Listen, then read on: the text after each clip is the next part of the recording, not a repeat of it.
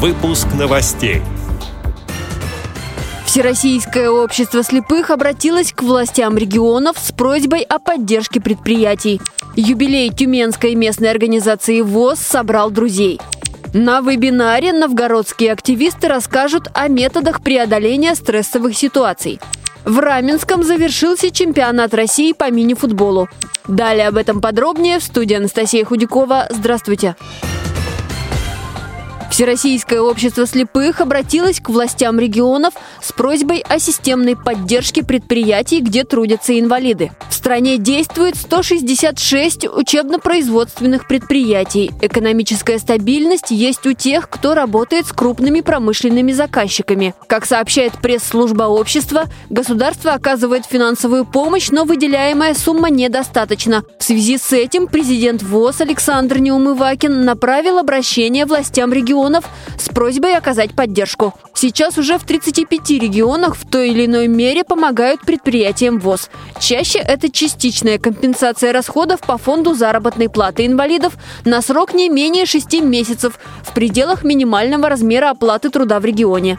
Также есть регионы, где компенсируют затраты предприятий по коммунальным расходам на сумму не менее 50%. В Тюмени в Малом зале драматического театра состоялось праздничное мероприятие, посвященное юбилею местной организации Всероссийского общества слепых. Ей исполнилось 65 лет.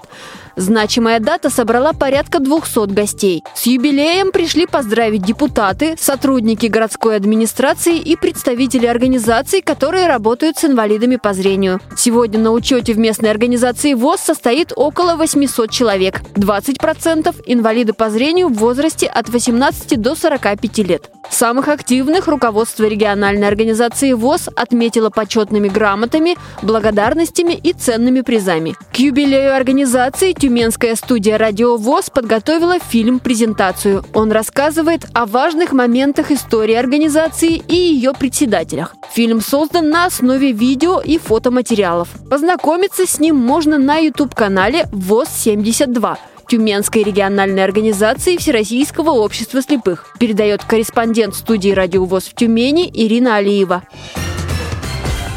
В рамках проекта «Заботливое лето» сегодня в 20 часов по московскому времени состоится бесплатный вебинар, на котором расскажут, как защитить себя от стресса и его последствий. Организаторы приглашают к участию людей с нарушением зрения и в первую очередь родителей детей-инвалидов. Вебинар проводит Новгородский фонд помощи и поддержки несовершеннолетних детей и пенсионеров «Звездный порт» и команда энергичных родителей и специалистов проекта «Батарейка». Обещают интересную живую программу со множеством техник и способов справиться со стрессом. Ссылку для регистрации можно найти в группе проекта «Батарейка» в социальной сети ВКонтакте, а также на сайте звездный дефис спорт.таймпад.ру.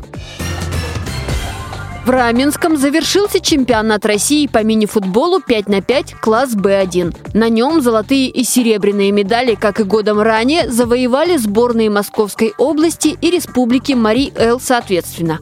Бронзовые награды завоевали представители Дагестана.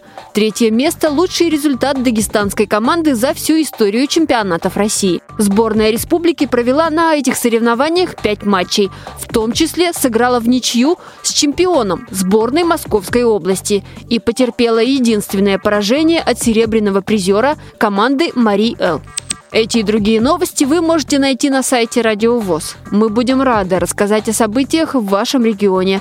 Пишите нам по адресу новости собака ру. Всего доброго и до встречи!